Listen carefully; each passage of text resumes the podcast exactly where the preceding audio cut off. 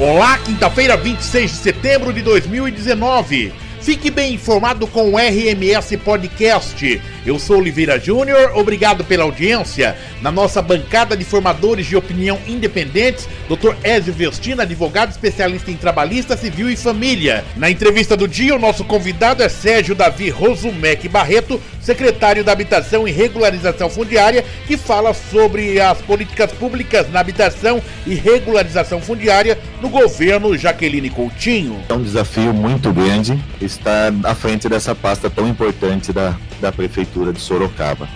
A prefeita Jaqueline, logo que me convidou, já colocou algumas prioridades que gostaria que fossem realizadas ainda no governo dela.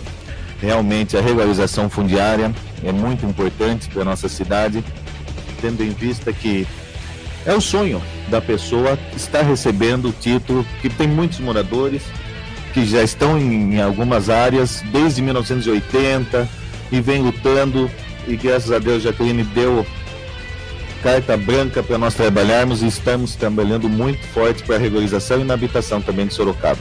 Qual o cenário hoje da regularização fundiária na cidade de Sorocaba? Já estamos com vários projetos já bem adiantados.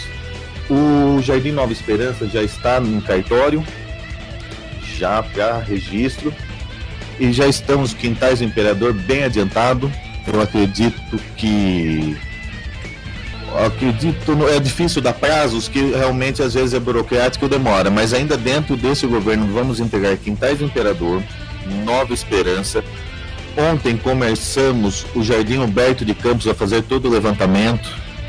Eu acredito que acredito em volta de 600 títulos nós conseguiríamos entregar ainda esse, esse ano ainda. Esse mandato. Nesse mandato. Nesse mandato. Qual é o processo que desenvolve até chegar no, na, na entrega desse título ao cidadão? É bem trabalhoso.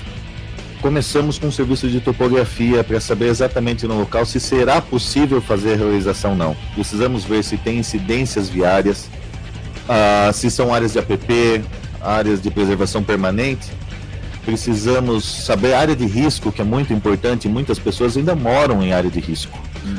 E é muito importante. É o primeiro passo. Depois a gente vai fazendo as visitas, casa a casa, conhecer a família, saber a realidade dela, saber se cabe dentro da regularização fundiária a questão da família.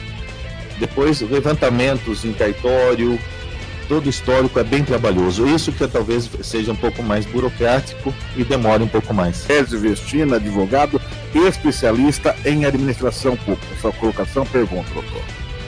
Secretário, sabemos nós que às vezes o cidadão ele, ele invade uma área, às vezes ele mora do lado, daí ele já puxa um pouquinho a cerca dele, né? Ah, não tem ninguém aqui mesmo isso acontece com regularidade. A gente vê, o cara mora, ele mora do lado, aí tem uma areazinha lá. Ah, ninguém cuida, ninguém cuida, ninguém cuida, ele puxa a cerca dele e de repente é uma área verde, né? E, e, e, e depois a prefeitura, evidentemente, eu já até atuei em casos desta natureza, não exatamente em Sorocaba, mas em Votorantim, a prefeitura mas eu tenho, eu, eu, eu, cuidei de um caso que era interessante, porque a prefeitura cobrou o IPTU da área. Ah, desculpe, da área pública? É. Cobrou tanto que, dentro de uma situação processual, até a justiça reconheceu. Ficou para a pessoa aquele, aquele triângulo. Uma faixa. Aquele triângulo, era uma faixa triangular que ficou para a pessoa, porque eu pergunto para o senhor, o senhor falou que depois de 2016 agora está um pouco mais complicado. Hoje, se vocês se deparam com um cidadão, eu não vou dizer nessa situação que fez um puxadinho, cidadão que entrou numa área verde, entrou numa área verde, que também estou cuidando de um caso assim, mas não tem nada a ver, é só para ilustrar. Não, não é uma briga com a prefeitura isso. Se o cidadão entra numa área verde, como é que a prefeitura vai se comportar em relação a essa situação de regularização fundiária? A prefeitura vai tentar regularizar ou ela vai ter que remover essa pessoa? Como é que funcionará isso, essa, essa circunstância? Sim, a Secretaria de Habitação, doutor Ézio, eu, depois eu quero até entrar em detalhes quanto a esse caso de Votorantim, fiquei curioso, doutor Ézio. Ah, mas assim, a Secretaria de Habitação e da Regularização Fundiária, ela cuida de casos já consolidados. Se nós vamos regularizar, se nós vamos novas ocupações, já ficam a critério de outra secretaria. A fiscalização que faz a C, desculpa, é do doutor Mariano, a C, CESDEC, a CESDEC, que com a, cuida das guardas municipais, de toda a fiscalização, que é responsável para não deixar novas ocupações. Então, mas havendo a ocupação, já há, não vai ser nova. Já há. Já, vamos dizer, aos 10 tá... dias. É, não, é, o indivíduo. Vocês estão fazendo a regularização, percebem que o indivíduo entrou naquela área, já está naquela área, não entrou agora, já, tinha, já está. Vai ser feito um programa de remoção ou vão tentar fazer, remediar a situação? Eu acredito que seria fazer a remoção, porque estaríamos, claro, reunidos, caso a caso, caso né? A caso, Eu não vou dizer, né? A gente também não pode, é uma questão social que eu acredito que o Brasil todo esteja sofrendo. Mas eu acredito que seja caso a caso, mas se for uma regulação, uma invasão nova, dificilmente será regularizado. Ele terá que sair. Secretário, o senhor colocou anteriormente que nós temos em média 600 títulos aí que poderão ser entregues até o final do governo Jaqueline Coutinho. Sim. Quantas áreas hoje nós temos na cidade de Sorocaba é, em situação irregular? Olha, são mais ou menos 80 núcleos que acredito que ainda sejam uns 15 mil, mais ou menos uns 15 mil lotes, 15 mil moradias que seriam que ser regularizadas. O que, é um número grande. O que emperra tanto, já uso essa expressão bem popular e chula em alguns momentos, Sim. o que emperra tanto o poder público em regularizar esse processo na cidade de Sorocaba? Não só em Sorocaba, é uma questão, parece que é uma cultura nacional de não se é, fazer a coisa andar de uma maneira célere. Assim como emperram em outras áreas. Infelizmente, o orçamento é pequeno. Infelizmente, o dinheiro para tudo não dá. E a gente luta.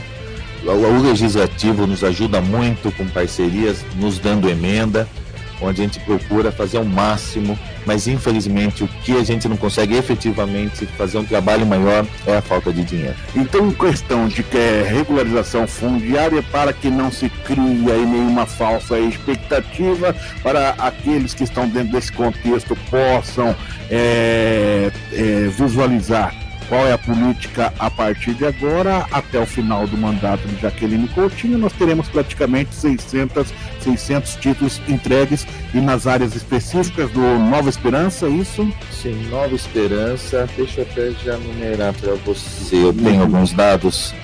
Seria Nova Esperança, uhum. Quintais do Imperador, Vitória Régia, Jardim Itapemirim, Abaeté, Abatiá, Tupinambá, Jardim Astro, Jardim Eros, Jardim Rodrigo, Jardim Botucatu, Vitória Vila e Jacutinga.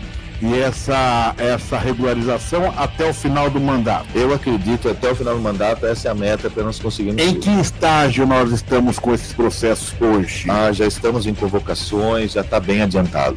Doutor Ezio sobre esse assunto, alguma colocação, doutor? Só uma colocação. Um indivíduo que está sendo convocado, então eu estou imaginando já uma situação que vai ser resolvida para ele. Né? Não está nem em área de risco, nem em área de preservação, enfim. Então ele, a situação dele já foi analisada e vai ser regularizada, enfim, vai sair aí o título de domínio para ele. É, eu pergunto, ele vai ter um custo? Qual é o custo? Esse custo é absorvido pela prefeitura? Porque nós, eu vi alguma coisa sobre zero salários mínimos a um salário mínimo, se não me engano, foi falado aí na, na, no chamamento. Então, quando o indivíduo é convocado e vai até o setor, ele vai ser informado, olha, você vai ter que pagar isso, isso, isso, ou isso é um custo absorvido pela, pela administração Não, pública? é absorvido pela administração. Essa outra taxa dos valores é realmente na área da habitação, para conseguir a casa própria através ah, dos convênios. É... Sim. Falamos de regularização fundiária, agora vamos para vamos focar a, a política habitacional do governo Jaqueline Coutinho. Você antecipava há poucos minutos que esteve ontem, inclusive, com o secretário estadual da Habitação, secretário Flávio Amari. É, qual é a política da prefeita Jaqueline Coutinho em relação à, à política habitacional? Sim, Oliveira. Ontem nós estivemos no lançamento do programa Nossa Casa, do governo estadual, onde conseguimos uma parceria não só com Sorocaba, mas outros municípios, onde eles vão fomentar parcerias com o, com o particular, com o privado, onde faríamos chamamentos. A prefeituras, as prefeituras vão entrar com as áreas e com isso ah, faríamos, faríamos o chamamento onde empresas construíam, quem tivesse interesse irão construir, reservando 30% para a área social, que é a faixa 1, e o restante na faixa de 1,5, que é um valor um pouco maior que o governo federal agora está instituindo, que era uma faixa que não, não era atendido. É Sérgio, eu tive uma informação dentro desse contexto que Sorocaba deixou de ser contemplado, é uma notícia que está repercutindo, deixou de ser contemplado na, na, na, nas últimas horas aí com programas do, da CDHU. Você tem essa informação? Sim, o que, que aconteceu? Sim, eu tive. Ontem mesmo nós estivemos com o Flávio, ah, tinha outros prefeitos que já estavam sendo contemplados e até questionei. Eu estou assumindo a secretaria acho que foi é, no dia 2. Eu até não sabia disso, eu tomei pé disso ontem e realmente me parece que Sorocaba não tinha se adequado no momento para estar recebendo. Uhum. Mas também, até o Flávio explicou que ele deu prioridades para algumas cidades que não tinham ainda uh, tinham ainda recebido algumas uh, alguns uhum. empreendimentos do CDHU e acabou priorizando também. Mas eu vou ser Mas Sorocaba tinha, sim. Eu não deixaria passar, não. Eu, eu fico muito triste porque Sorocaba tem que lutar, a gente precisa, não pode perder essas moradias. A cidade de Sorocaba, ela deixou de ser contemplada. Quantas vocês tinham já um projeto em andamento?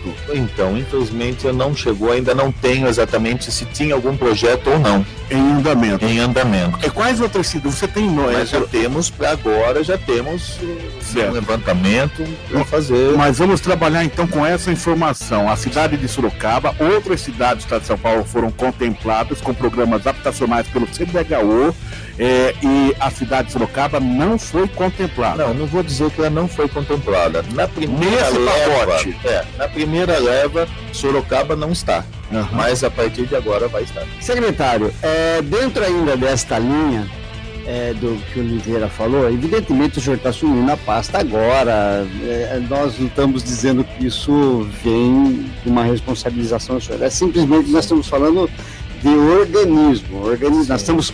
Oliveira se indigna, não é exatamente não, com o senhor. Razão. É com o sistema. Ele está com razão que, que, como que, está andando. Que está dando. Não vou tirar a sua razão. Ainda agora, uma das auxiliares do senhor nos socorreu aqui com a expectativa dos locais. Aparecidinha, é, Cajuru. Tropical e Cajuru. Sim a gente percebe que é uma preocupação, eu acho, com até com a zona industrial, né, de, de levar isso aí.